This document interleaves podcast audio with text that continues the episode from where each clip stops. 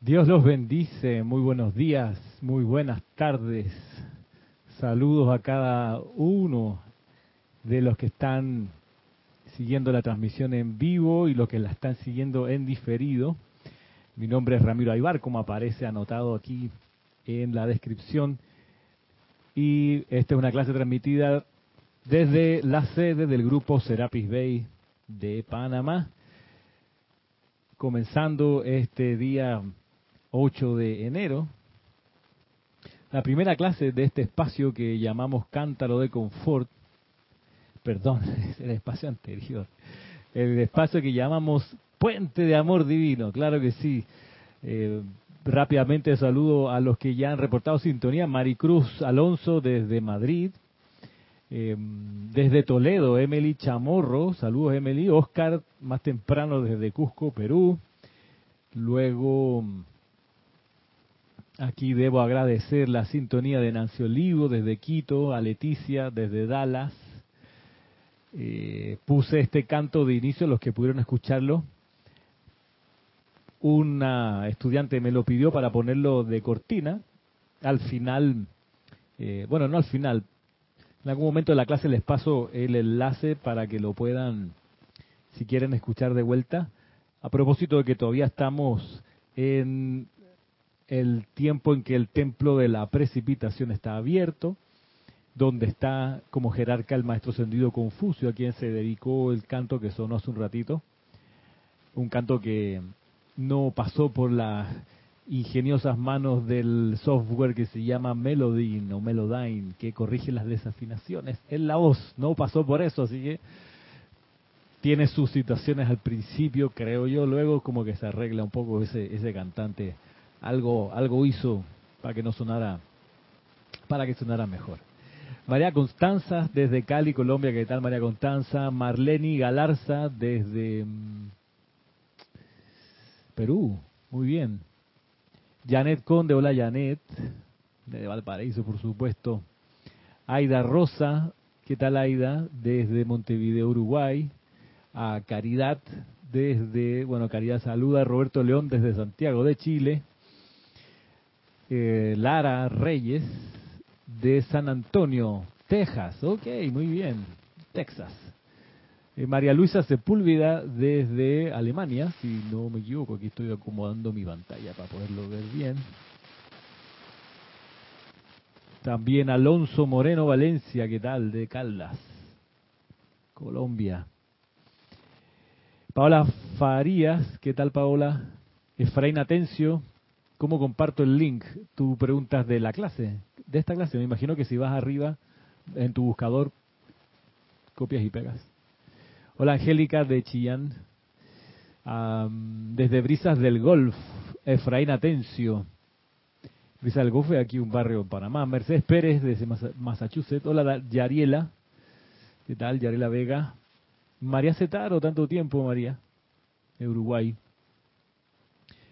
Bueno, Aquí estamos comenzando este día, un poco más temprano, para poder estar con ustedes y compartir más tiempo el día de hoy. Aprovechando que tenemos todavía la situación de cuarentena aquí en Panamá y eso no impide que sigamos en actividad.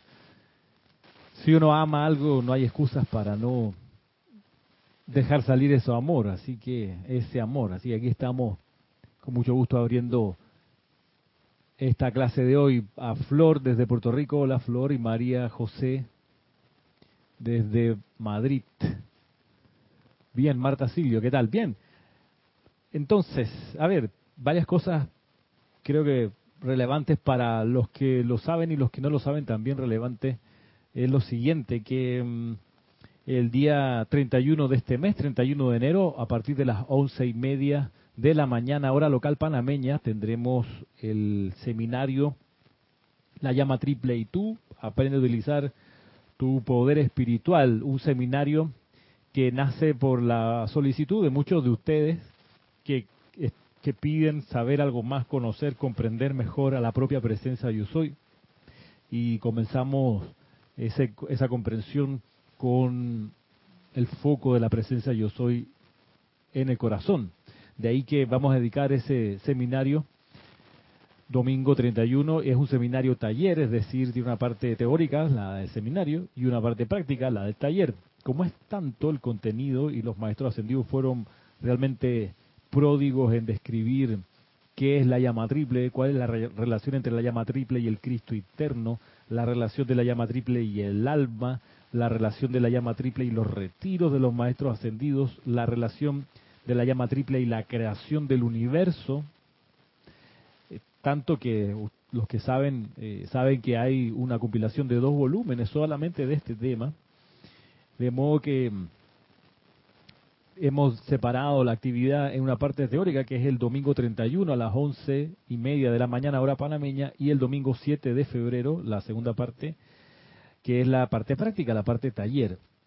Para los que no se han inscrito, todavía quedan cupos, tenemos hasta 200 puestos. ¿Por qué? Porque se va a transmitir por Zoom y nuestra cuenta llega hasta esa cantidad. Y es una buena cantidad.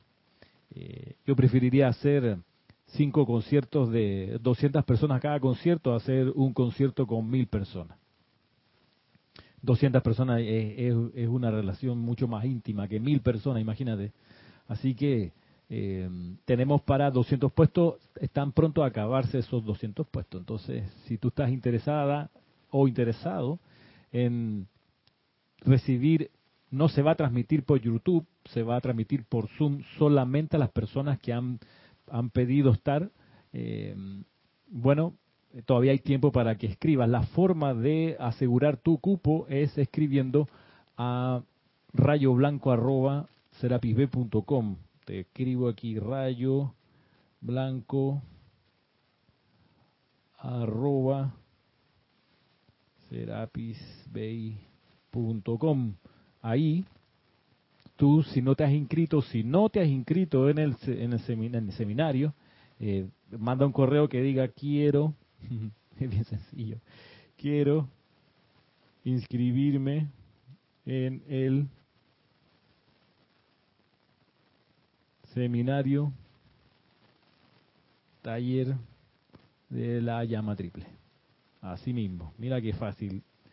Lo copias y lo pegas de aquí si es que no lo has hecho todavía. ¡Pum! Ahí está. Entonces, con mucho gusto eh, se te dará ocasión de participar. Así que ese es el primer, el primero de los Hola Raiza. ¿Qué tal? Eh, por aquí también vi a Marisa, que tal desde Ato Montaña. Entonces les decía, eh, hola María, María Mireya Pulido, les decía que este es el primero, este es un seminario, seminario dedicado a la llama triple, a comprender la llama triple, lo vamos a dar varios instructores.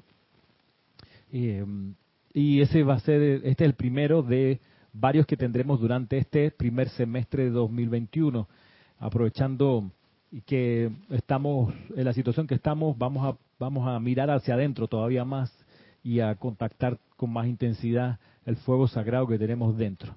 Así que esa es la primera invitación. Se irán anunciando las demás, así que atentos, atentas. El otro gran evento, por favor, por supuesto, domingo 17 de enero, de aquí a, nueve días,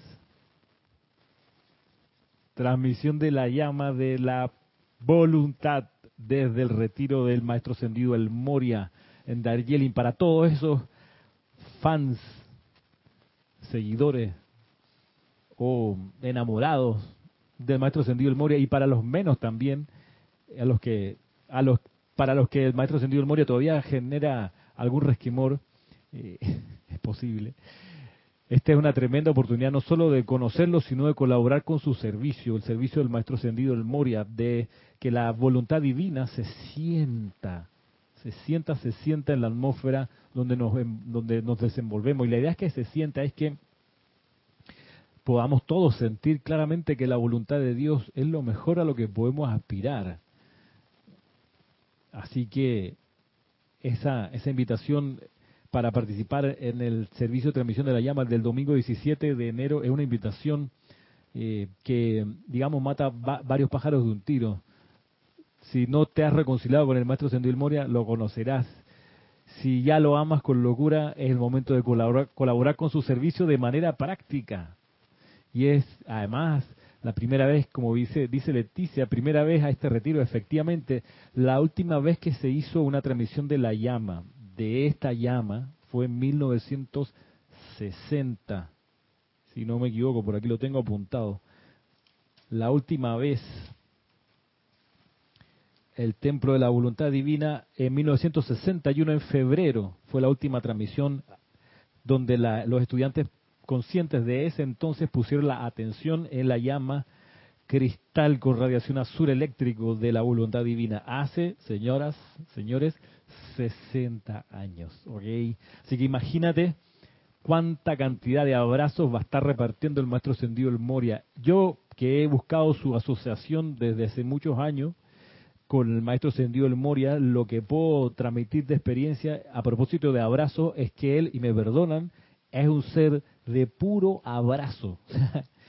es, llegar y abrazarse, como dice el dicho, ¿no? Es llegar y, es que tiene una, cosa así cálida, muy lejos, muy lejos, totalmente opuesto a la visión que en algún momento se impulsaba de este maestro, quienes le tenían miedo probablemente decían, no, este es un maestro muy difícil, muy riguroso, no te perdona una, si no estás así con ah, te parte por la mitad, así que no oses con tus imperfecciones acercarte a esa radiación. Bien, no sé, yo he conocido otro maestro ascendido el Moria, cariñoso, lleno de amor, tranquilo, incapaz de hacerle daño a una hebra de hierba, ¿ok? Y por lo por el por otro lado es, el, el, amor fogoso per se, el maestro ascendido el Moria. Así que estamos invitados a visitarlo, a cantar ahí en su retiro, a inhalar su llama y a traer esa llama de la voluntad aquí, aquí donde la gente anda por ahí con sus situaciones y sus, sus problemas para que sientan sin problema y sin temor que la voluntad de Dios es, es, lo, es lo mejor a lo que podemos aspirar, es lo máximo, es fabulosa. Entonces, eso va a ocurrir el 17, domingo 17 de enero, a partir de las, quizá un poco antes de las 9 de la mañana, hora panameña, para todos los que quieran participar. Francisco Machado, ¿qué tal? Desde Mazatlán. Bien, segundo anuncio entonces, la transmisión de la llama de este domingo 17 de enero. Darjeeling, el templo. Eh, luego, siguiente asunto es, aquí revisando bien, yo les, les pedí que si alguno de ustedes quería proponer o, plantear algún tema eh, especial para esta clase, que íbamos a dedicar algunos minutos para esta clase, eh, y ese, hace un tiempo atrás vimos que uno de ustedes preguntaba o pedía que cuál servicio lo, se podía hacer a favor de los maestros ascendidos. Hemos ido revisando las clases anteriores distintas opciones de servicio. Hoy, abriendo el libro que, que estamos revisando para esta parte de la clase, estos 10-15 minutos que dedicamos a atender esa solicitud, abro y solamente voy a continuar donde dejamos la vez pasada. Estoy abriendo aquí el punto 3, estoy en el libro eh, El resurgimiento de los templos del fuego sagrado, el volumen 1. ¿Qué tal, Yasmín? Hola, buenas tardes. Antonieta Serrano, buenas tardes. Eh, ah, hasta Costa Rica, claro que sí, un abrazo y Laura González de Guatemala, Centroamérica presente. Le decía que abriendo eh, el libro, donde lo dejamos la vez pasada, eh, quedamos justo, bueno, en el punto 3. Otro de los servicios que los maestros ascendidos ofrecen para que nosotros los realicemos es, como dice número 3, ser la misericordia y compasión. Les voy a leer los extractos que están aquí para ilustración de ustedes para que veamos otra forma, otra manera, otra vía de servir. Dice aquí la amada Maestra Ascendida Kuan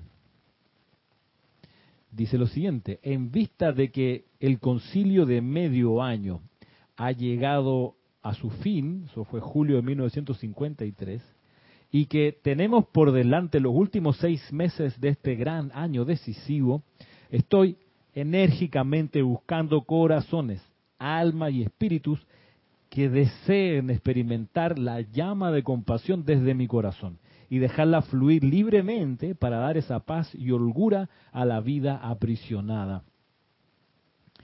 Mira tú, sugerencia de servicio, ser un conductor de la llama de compasión desde el corazón de la maestra ascendida Guanyin.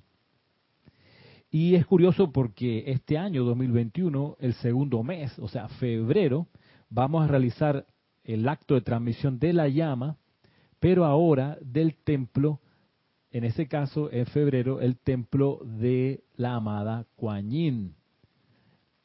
Así que para todos los interesados en tomarle la palabra a la maestra ascendida y ser ese conductor, mira que tenemos una transmisión de la llama especial para ese retiro. La última vez que se hizo una transmisión de la llama de la, del Templo de la Misericordia de la amada Kuan Yin fue en, en agosto de 1959. Agosto de 1959, eso ocurrió hace 62 años. Y no sé si ustedes han leído la descripción de la transmisión de la llama de la misericordia del año 1953, que es la que hace referencia aquí la amada Guanyin.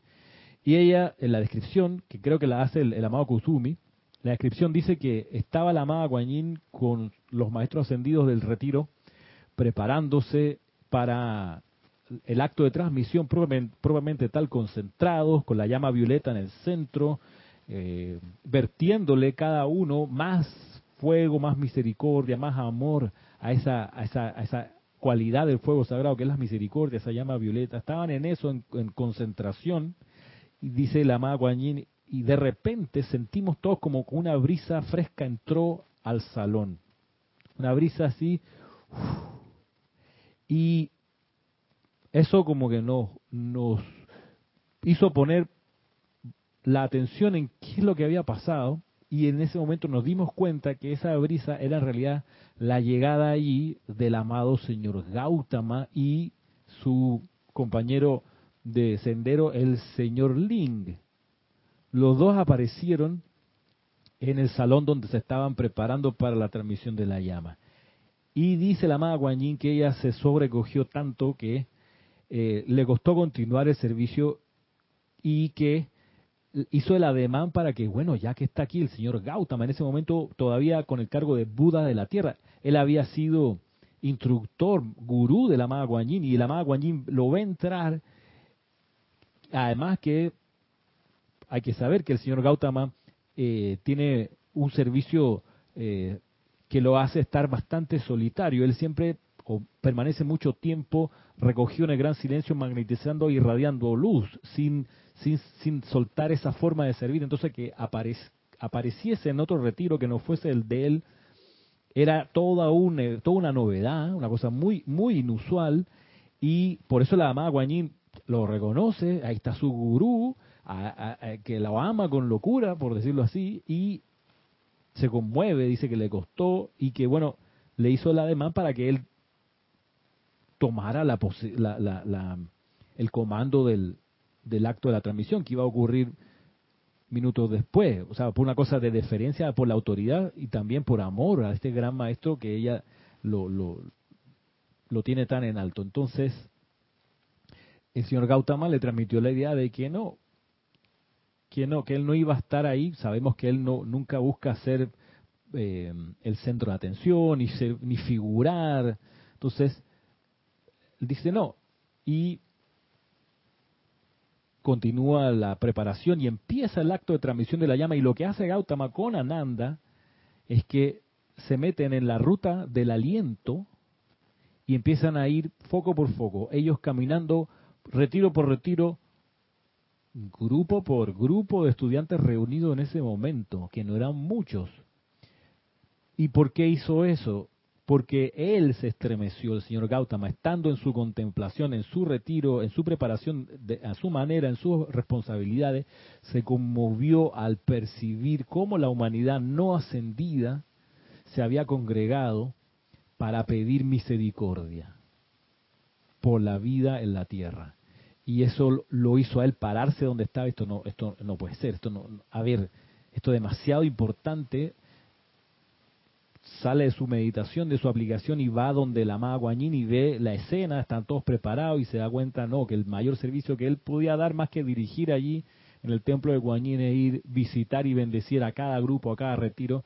Por supuesto que eso, eso fue muy estremecedor en los niveles internos y también significó un gran paso en el avance espiritual de la Tierra en ese momento, 1953, recordemos, comenzaba la Guerra Fría, terminando recién la Revolución China, terminando, eh, todavía no terminaba y estaba cabalgando todavía la Guerra de Corea, es, es una, o sea, todo el, toda la parte asiática del mundo estaba súper estremecida y ahí está en Beijing el templo de la Amada Guanyin, entonces eh, qué gente dispuesta a servir, hiciese el esfuerzo, tomase su tiempo y diese su aliento para la cualidad de la misericordia, fue demasiado estremecedor aún para seres tan excelsos como el señor Gautama.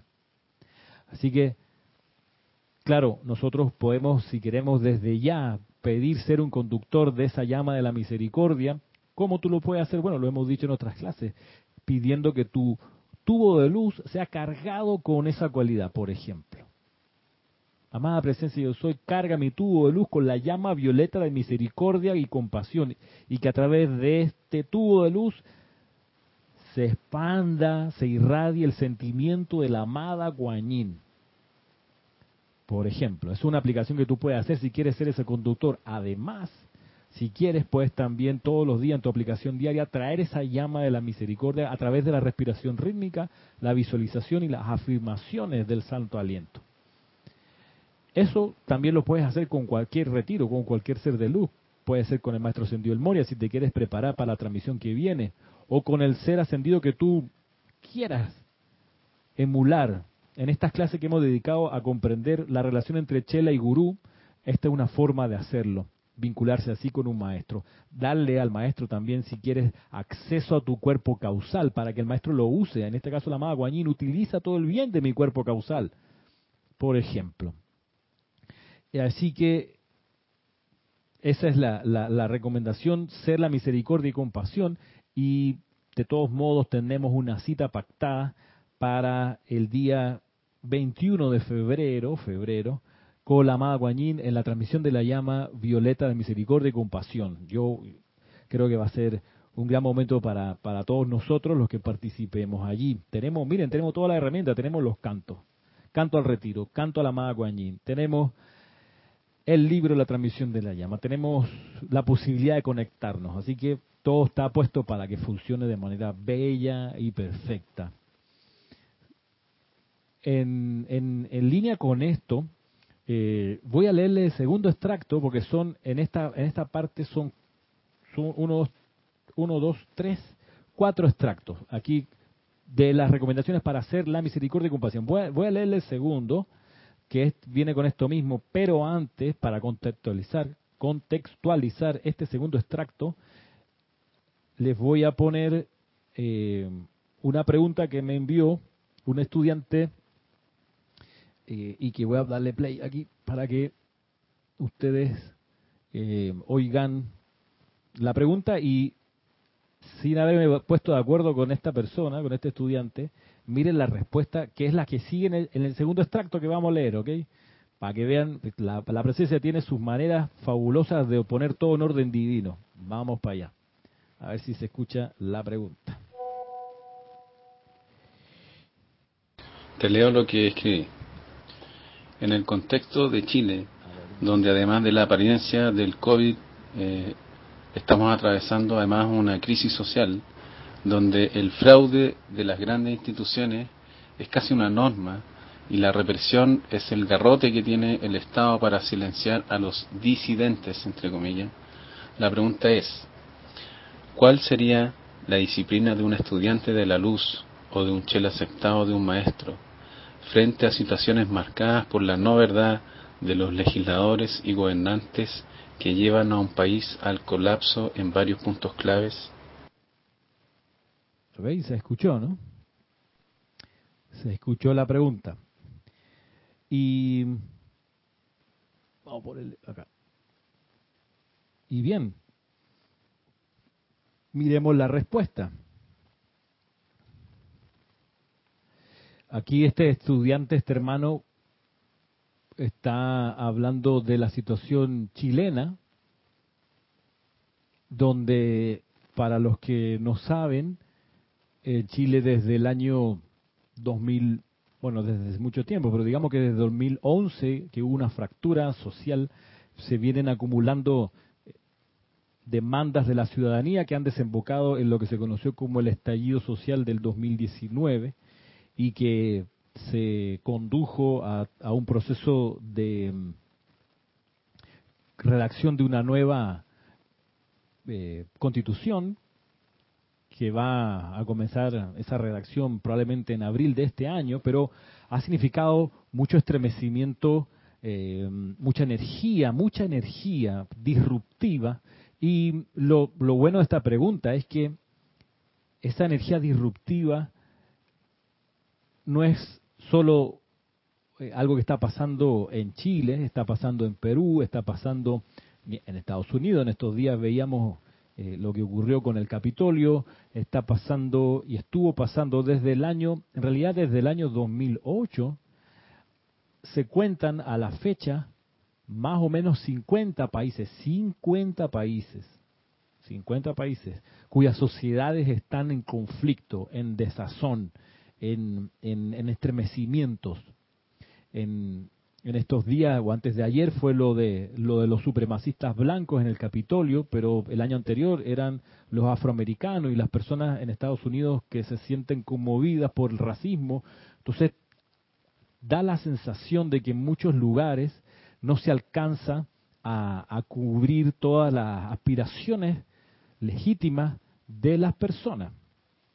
¿Qué nos dice aquí a propósito de ser la misericordia y compasión? Dice una el maestro Sendio Kuzumi en este caso, dice, podemos afirmar con toda certeza que el mundo físico cede lentamente ante la voluntad divina, pero tiene que ceder, porque la presión del plan divino, respaldada por el poder de los Elohim, desconoce toda oposición la extraordinaria masa de energía generada por los seres humanos dormidos es un mar de aspecto turbio que se mueve lentamente, el cual está siendo impulsado hacia atrás y abajo, al tiempo que la pura luz del día celestial se acerca cada vez más a la Tierra. Esta presión concentrada de luz desde lo alto sobre el mal autocreado por el género humano, pongan atención, miren lo que dice, conforma un estado caótico para aquellos que están entre o debajo de la presión terrible y esta, atención, empeorará antes de mejorar. Ahora, ¿qué se hace con este escenario, con esto que te está diciendo el amado Kusumi?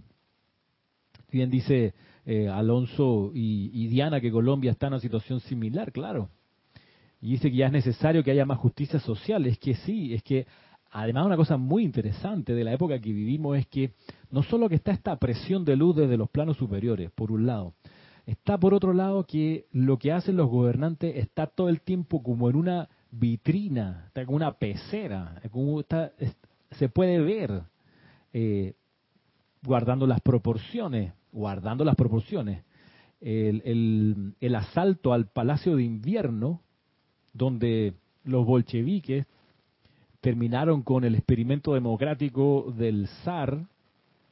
Recuerden que la revolución rusa o la revolución soviética en 1917 tuvo un preámbulo en 1905, donde después del estremecimiento de 1905, donde el, imperio ruso perdió una guerra con Japón, eso estremeció todas las bases del zarismo y le abrió el compás a algo de democracia, ese proyecto, ese, ese, ese experimento se cae en el 17 con la Revolución Rusa, que tuvo un momento muy emblemático que fue el asalto de los bolcheviques al Palacio de Invierno.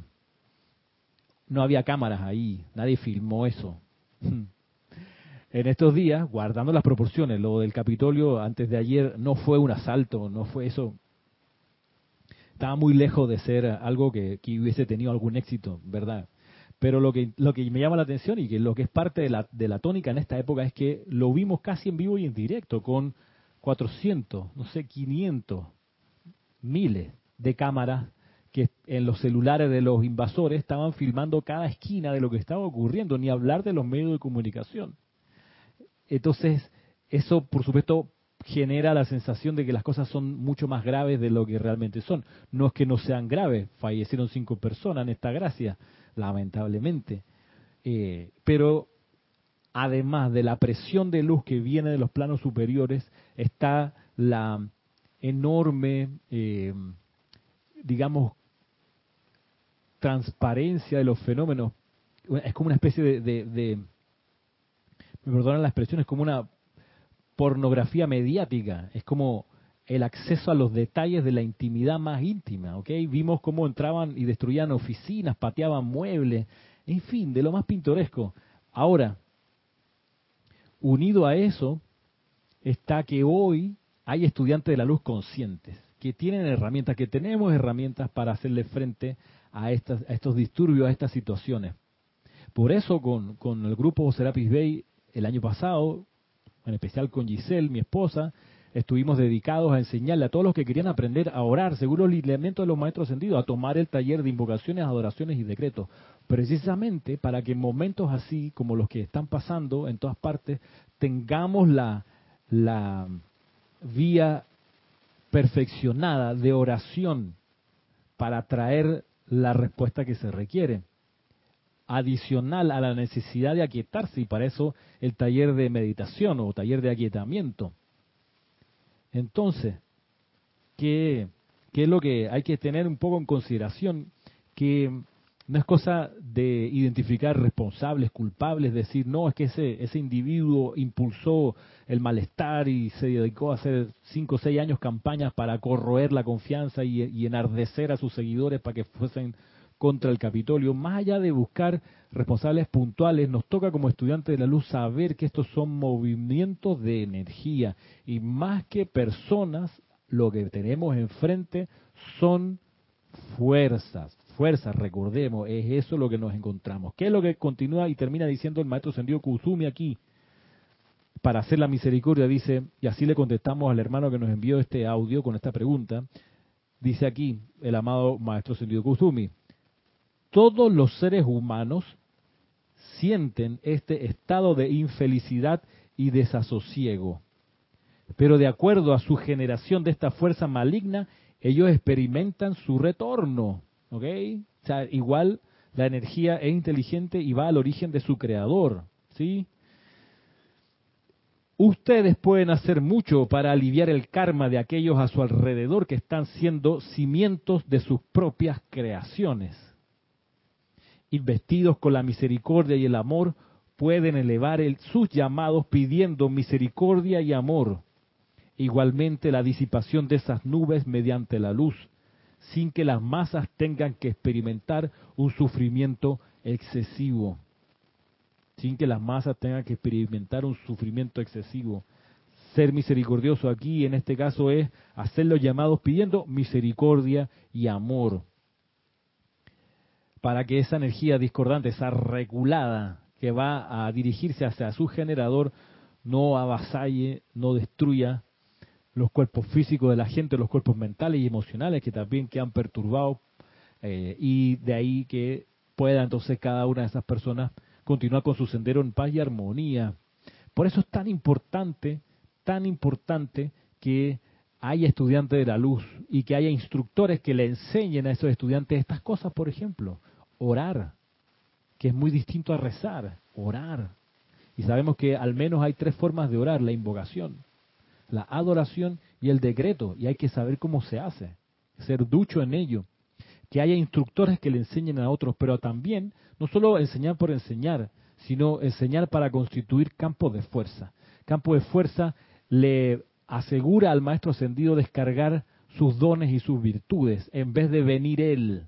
A propósito de lo que nos dice por aquí eh, Alonso Moreno, donde eh, venía algo como que el, contacto con los maestros ascendidos, algo así era tu, tu comentario.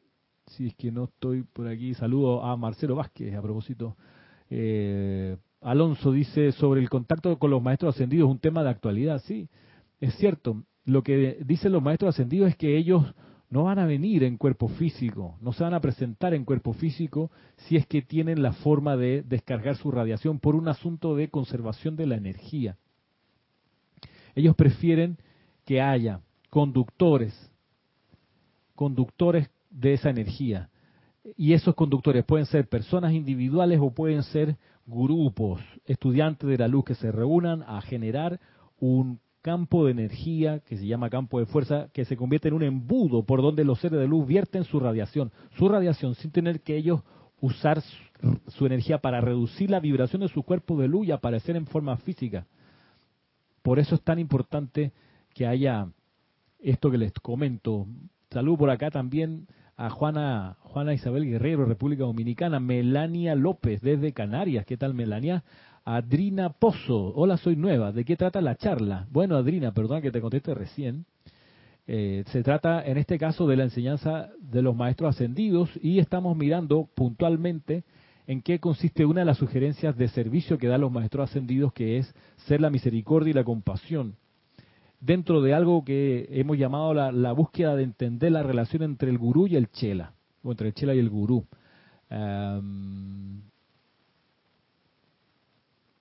Por aquí María Mendoza, ¿qué tal? Desde Córdoba, gusto conocerte. María Mendoza, si es que no te conozco.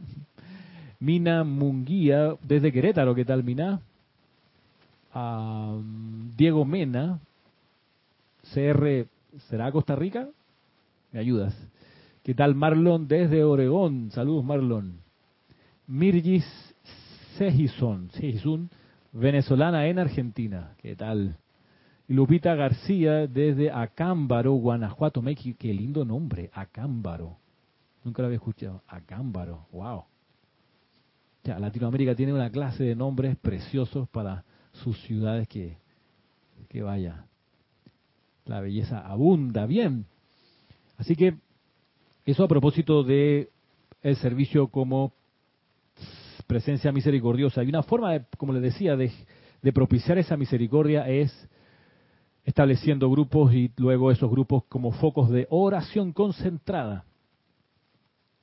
Algo de eso eh, avanzaremos y, espero que tengamos ocasión de, profundizar en el seminario de la llama triple. Seminario de la llama triple que es este 31 de enero. Para los que no se han inscrito, todavía están a tiempo. Eh, dice aquí, a ver, Angélica de Chillán dice, he percibido que mientras más critico, más crítico, condenatorio y chismoso se es en relación a toda la contingencia actual, es el efecto y espejo de su propia alma, por lo que la misericordia perdón es vital, pues sí. Cleida Ferro desde Perú, ¿qué tal Cleida? Y Rosa María Parrales desde Nicaragua, ¿qué tal? Y Michael desde Costa Rica. A todos ustedes, miren, mil bendiciones y gracias por, por dar, dar su, su reporte de, presencia. Eh, les decía que en esta búsqueda de, comprender la, la, relación que ha de tenerse con un gurú, decía clases atrás que hay que saber que no porque tú abras un libro de los maestros ascendidos y lo leas, ya eres chela. Eso no es así. Es más, no porque tú abras un libro de los maestros ascendidos y lo leas, eres estudiante de la luz. Tampoco. Bien lo dice la palabra, estudiante. El estudiante, ¿qué hace? Estudia. De ahí que si tú solo lees y no estudias, no eres estudiante. Y no está mal. A lo mejor tú solo quieres leer y está bien. Así que, haciendo esas salvedades, eh, digamos que el concepto chela, en, la enseñanza de los maestros ascendidos, los maestros ascendidos dieron conceptos eh, delimitados de manera muy, muy, muy pura. Llama triple es un concepto delimitado, clarito. Cristo interno es otro. Presencia yo soy, otro. Karma, otro concepto importante. Reencarnación, chela, gurú, que tienen definiciones propias, hay que saberlas y hay que, hay que, hay que comprenderlas para poder profundizar sobre ella y edificar tu comprensión y por ello tu sendero en este, en este andar. Entonces, Chela no es estudiante, es más que estudiante, es muchísimo más que un estudiante. Eh, digamos que es un estudiante que estudia, obviamente, pero es un estudiante que busca realizar una parte del plan divino del maestro ascendido, que reconoce como su gurú, en la medida que ese estudiante primero conoció y comprendió cuál era su propia razón de ser personal.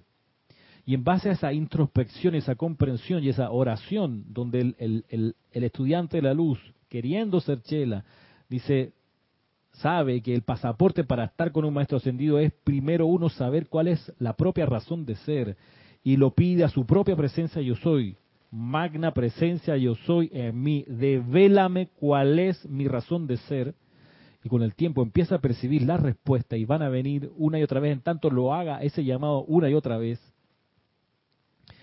Ese estudiante eventualmente va a poder, conociendo a los distintos maestros ascendidos, sus discursos, me refiero a eso, yendo por las noches pidiendo ir a sus retiros, llega un momento en que va a encontrar que hay sintonía entre esa razón que él tiene como individuo y un maestro ascendido o un retiro. Va a encontrar esa sintonía. Y ahí es donde va a encontrar a su gurú. Y esta es una búsqueda maravillosa y hay que hacerla tarde o temprano.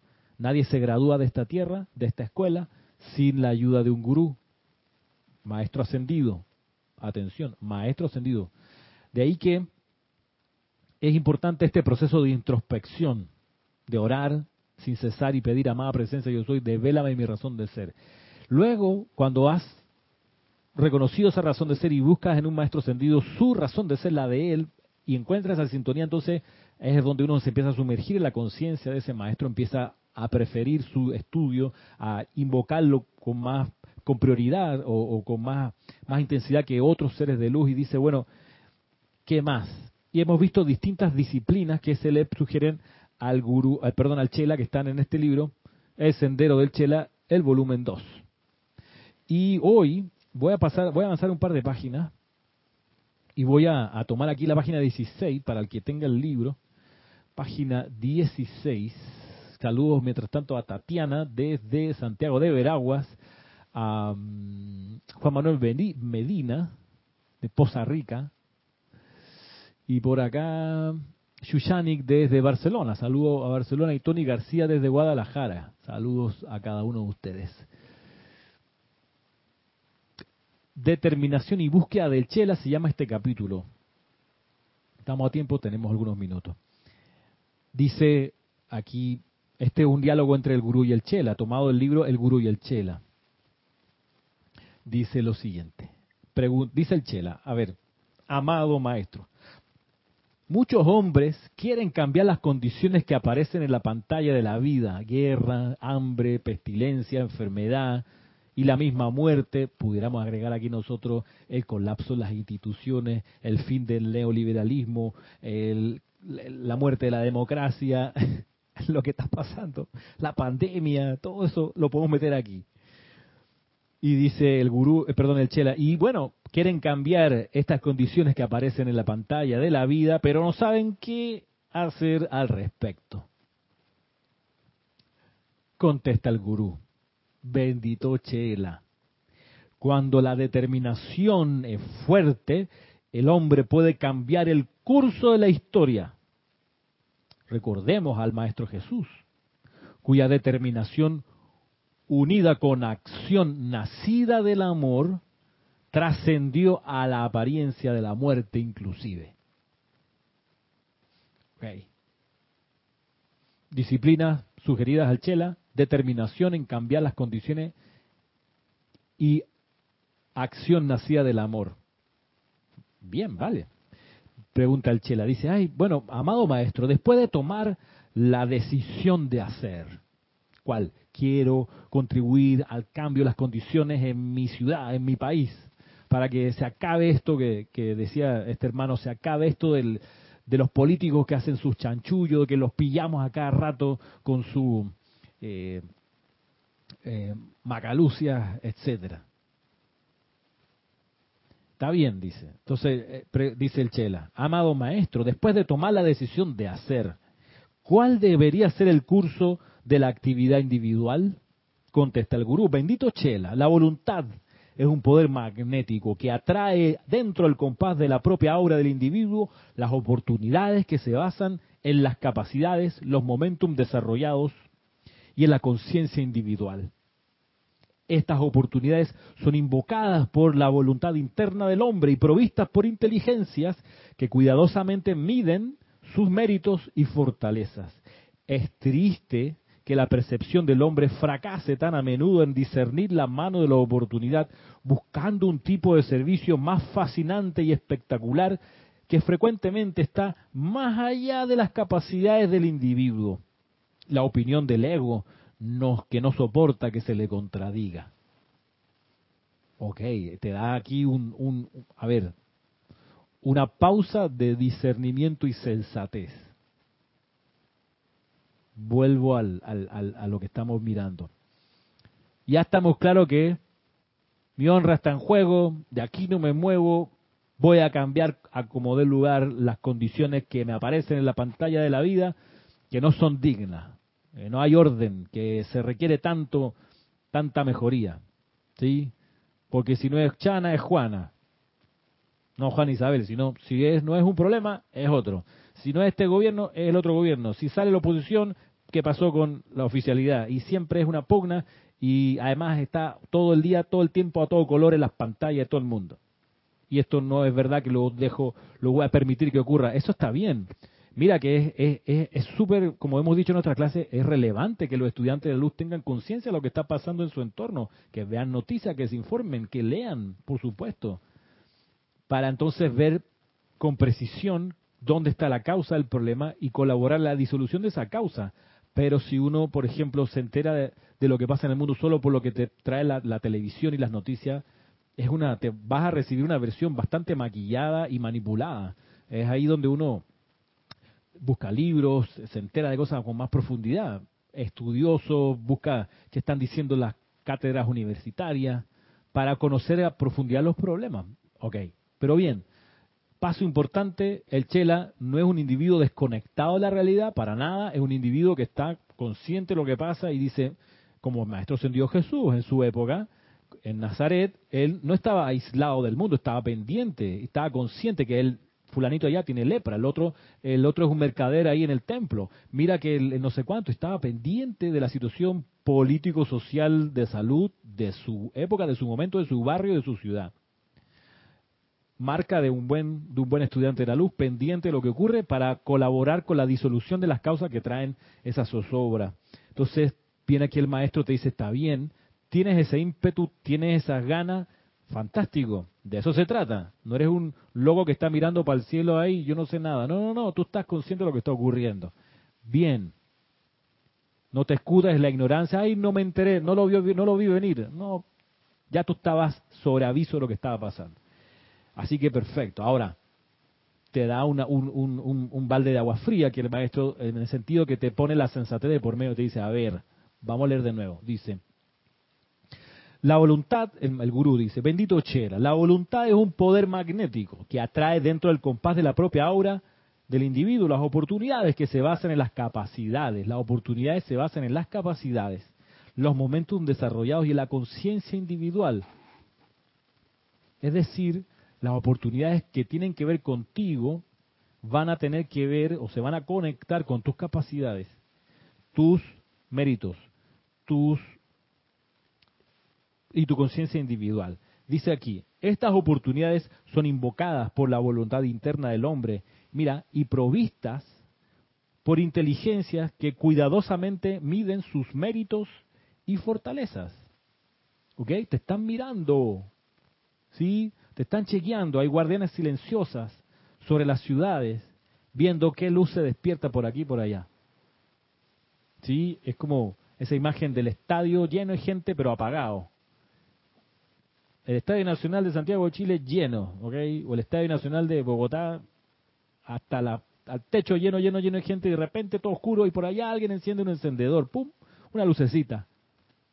Eso lo ve, lo detecta de una vez la guardiana silenciosa y dice, a ver, hay alguien despertó, hay alguien que quiere servir, hay alguien que no va a tolerar más la oscuridad. Ok. Pero también te hacen el chequeo, dicen, revisan tus méritos y tus fortalezas. Tus méritos, ah, no, este acá rata está jugando con el encendedor, lo enciende y lo apaga. No, vámonos otra, a dar otra vuelta por el planeta, a ver si más adelante esa persona se pone en serio y mantiene la llamita encendida, porque si está jugando ahí con el encendedor, no, no, estoy ocupado, para eso. Pero si lo mantiene encendido y nos dimos una vuelta y, y a la era siguiente todavía está con la lucecita encendida, ahora sí le tomo, le tomo en serio, ¿no? Entonces, como dice aquí, miden en base a tus méritos y tus fortalezas. Tus fortalezas, ¿sí? Ah, no, mira, está solo. Ok, le vamos a diseñar una, una posibilidad, una oportunidad de servir en base a la soledad. Ah, no, mira, tiene 45 personas alrededor. Wow. Bueno, le vamos a diseñar una oportunidad de servir para meter a esos 45. Así. Dice luego, entonces, es triste que la percepción del hombre fracase tan a menudo en discernir la mano de la oportunidad. Y aquí está lo que a la personalidad le revienta, me perdonan el francés.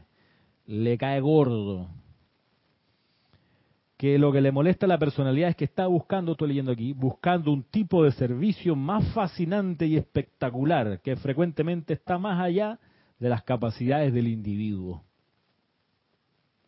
Ajo, yo quiero dar clases, quiero ser instructor. Ok. Pocos saben, pocos saben, que para, para ser instructor de la enseñanza de los maestros ascendidos, de lo cual tendremos también un taller, taller para aprender a dar clases. Para ser instructor, entre otras cosas, no hay que ser genio, no hay que ser un ser dotado con cosas muy especiales, pero sí hay que tener cierta disciplina. ¿A qué es lo que voy? Que poca gente sabe, por ejemplo, que para dar una clase, los instructores formados acá en el grupo Serapis Bay, en Panamá, nos preparamos para dar la clase puede alguien pensar, ah, no, esa gente como que agarra el libro y por ahí se inspira y le da. Eso no es así. Este es mi cuaderno que yo tengo aquí abajo, ¿ok? Y aquí están las clases preparadas de semanas anteriores. Estoy pasando páginas con colores distintos. No sé si se ve. Anotaciones, borra, eh, ¿cómo se llama? Líneas, conexiones, ideas, ejemplos. ¿ok? Este es un libro, que un cuaderno que reciclé, que lo encontré botado en mi colegio. Y dije, venga para acá, necesito un cuaderno para seguir apuntando las clases. Y así. Este es uno de varios que tengo. Este es el menos, el menos rayado, el menos escrito. Tengo otro, no lo traje porque está un gordo así. También un cuaderno de este tamaño para anotar la preparación a las clases. ¿Y eso de dónde sale? Sale de un discurso del maestro ascendido el Moria que dice, nosotros no osamos venir a hablarle a los estudiantes sin habernos metido una hora en el gran silencio y habernos preparado en el gran silencio antes de venir, antes de osar darles una clase, ofrecerles un discurso. Y si ellos tienen esa, esa disciplina y ese rigor y ese estándar, ¿yo por qué voy a tomármelo a lo chabacano de que no, yo leo por encimita y ahí me inspiro? No, no trabaja así. Y esto hoy, hoy son, como le digo, hoy son rayitas y hoy son, qué sé yo, diagramas de repente por aquí por allá, pero al principio eran toda la clase escrita.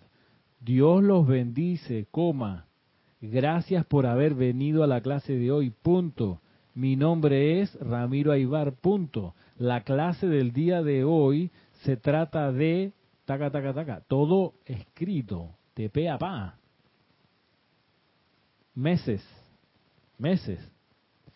Y luego con el tiempo, ya no, en mi caso yo no escribo todo entero, sino que agarro y hago los puntos, ¿no? Esto es lo que, este ejemplo va con esto, y escribo parte del discurso aquí, mientras lo escribo lo vuelvo y me lo aprendo. Entonces, claro, cuando ya estoy en la clase, no estoy leyendo el cuaderno, pero sí lo tengo ya en mi cuerpo mental y en mi cuerpo etérico y más importante, en mi cuerpo emocional. Al cuerpo emocional se accede con la atención puesta en algo. Tú pones tu atención en algo y eso entra a tu cuerpo emocional, tú lo absorbes y pasa a tu cuerpo emocional. De ahí que eh, una- un fenómeno que terminó ocurriendo es que yo me termino por aprender dónde están los discursos en los libros. Yo, yo tengo como la, la geografía de dónde encontrar, porque he hecho este, este proceso. Ah, pero tú, ¿de dónde sacas tiempo para? Yo tengo otras cosas que hacer. No, si yo también tengo otras cosas que hacer. Pero a, esto le dedico este, este nivel de, compromiso. Entonces, claro, cuando los maestros escuchan, ah, yo, alguien que dice, no, yo quiero ser instructor, me encantaría dar clases. Ya, y entonces te, pega una mirada y, y dice, no, pero la persona lee nada más.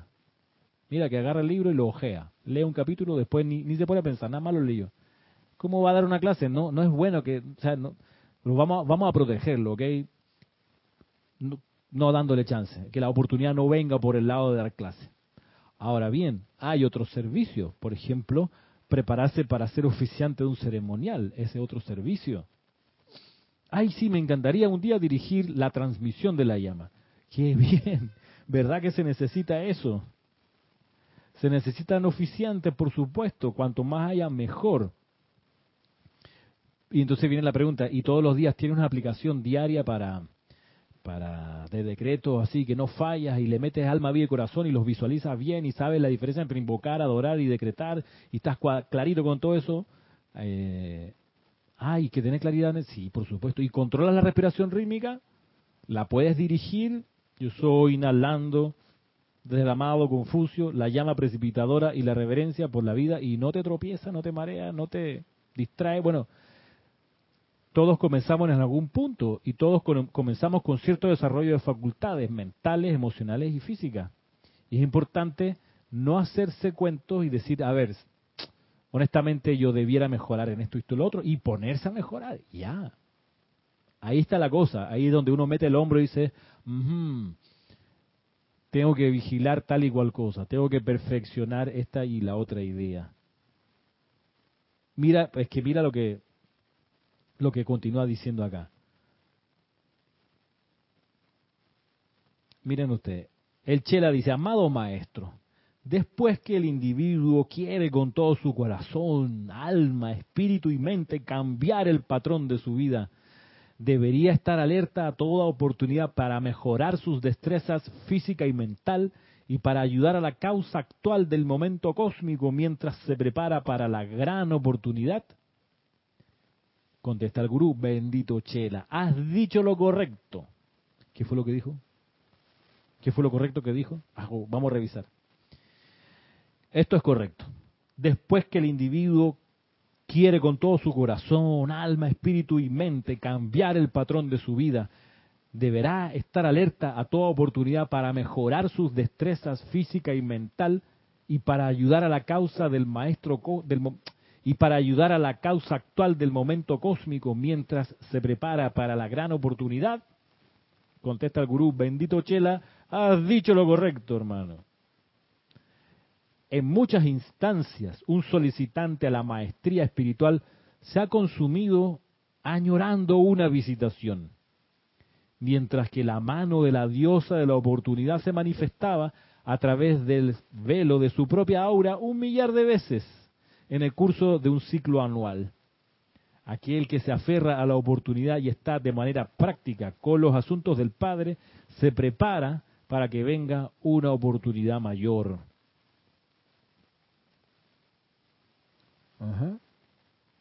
Está en preparación, está, ok, todavía no me dan chance, oportunidad de oficiar una transmisión de la llama, ok, no importa. Voy a mejorar lo que me han dicho que tengo que mejorar, voy a perfeccionarme. Por eso, por eso es muy bueno tener un instructor, por cierto, porque te va a decir honestamente, mi amor, tienes que mejorar cada vez que pronuncias tal palabra, no estás pronunciando bien. Cada vez que entonas este canto, estás desafinando aquí y allá. Cada vez que haces una invocación, estás todo agachado así, tienes que levantar la cara, paralelo al piso, y ahí con el libro enfrente a la altura de la mirada, en fin, mil detalles. Entonces tú dices, ya, ya sé que tengo que mejorar eso, y voy a mejorarlo, bien, y estás ahí todos los días un poquito más. Dice, aprovechando las oportunidades del día a día, ¿no? Que dice, la mano de la diosa de la oportunidad se manifiesta a través del velo de su propia aura un millar de veces en el curso de un ciclo anual. Otra habilidad que hay que tener muy bien desarrollada es la habilidad de visualizar. Claro, porque las invocaciones que uno hace, uno tiene que poder visualizarlas. Entonces, si tú te das cuenta que te cuesta visualizar, que le pasa a muchas personas porque es una habilidad poco usada, perfecto.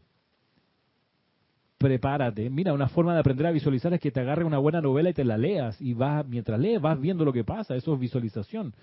Por eso las generaciones de estudiantes que suben a veces les cuesta mucho visualizar porque no leen, no leen novelas. O sea, 100 años de soledad, hay gente de la actual generación que no tiene idea de eso que es. Eso es algo que hay que leérselo, porque es parte de nuestra cultura latinoamericana, pero además porque te desarrolla la visualización. Vas leyendo el cuento Ah, es que está muy larga, son muy, está bien. No eres de largo aliento, te cuesta leer largo, léete algo cortito.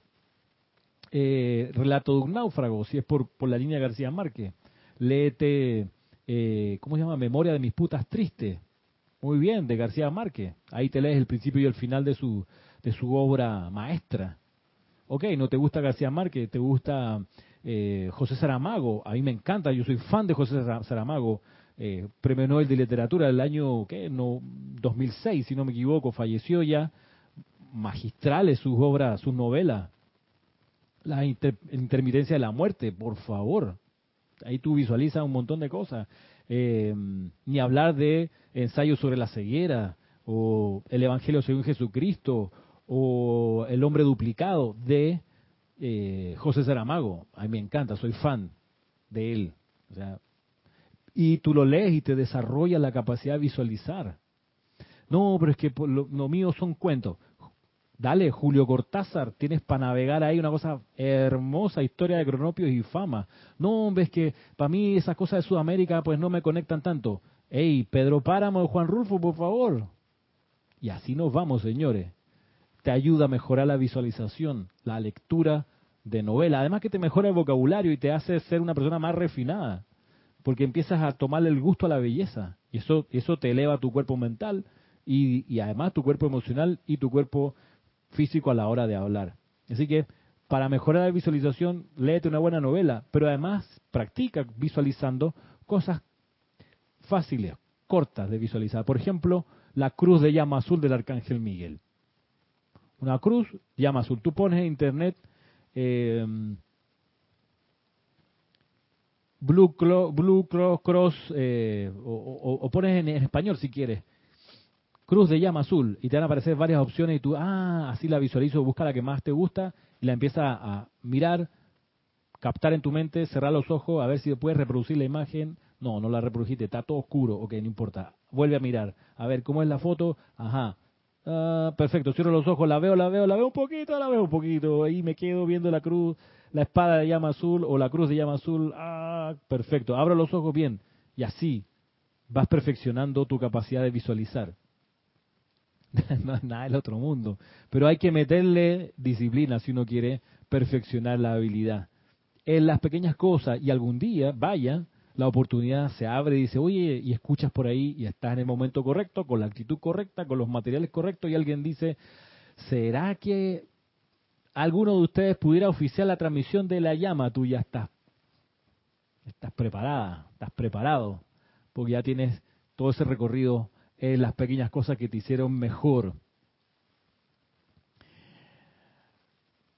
Que dice Angélica, dice, y es cierto, es un deber de un instructor hablar lo más correctamente que pueda. ¿Y para qué decir escribir? Uf, Angélica. Uno nunca sabe ante quién puede estar dando una clase, sí y a mí a veces me sobrecoge ver cómo escriben algunos estudiantes porque no hay coma, no hay punto, no hay signo de exclamación, no hay signo de pregunta, no hay, etcétera. Y hay que estar pendientes de esas reglas básicas de, de la comunicación. En fin, señores, señoras, ya estamos pasados de tiempo. Así que vamos a dejar la clase hasta aquí por hoy. Gracias por todos sus aportes, Anel Mayer de Aguascalientes. Saludos, Anel. Eh, me despido, me despido hasta una próxima ocasión. Gracias a todas, a todos. Recuerden, aquellos que quieran y que no se han inscrito en el seminario taller de la llama triple, están a tiempo de hacerlo. Escriban un correo pidiendo ser inscritos a rayoblanco.com. Aprovechen esta oportunidad. Hay solo 200 puestos En realidad 195 porque somos cinco los instructores que vamos vamos a estar ahí de de mm, presentadores así que mm, quedan invitados invitadas y si no pues nos vemos sin problema el próximo viernes. Quedaron muy pendientes de puntos y comas. Gracias Janet. Quedamos así. Hasta el próximo viernes. 15 creo que es de enero, ya a mitad de enero, imagínense ustedes. Un abrazo a cada uno. Mil bendiciones.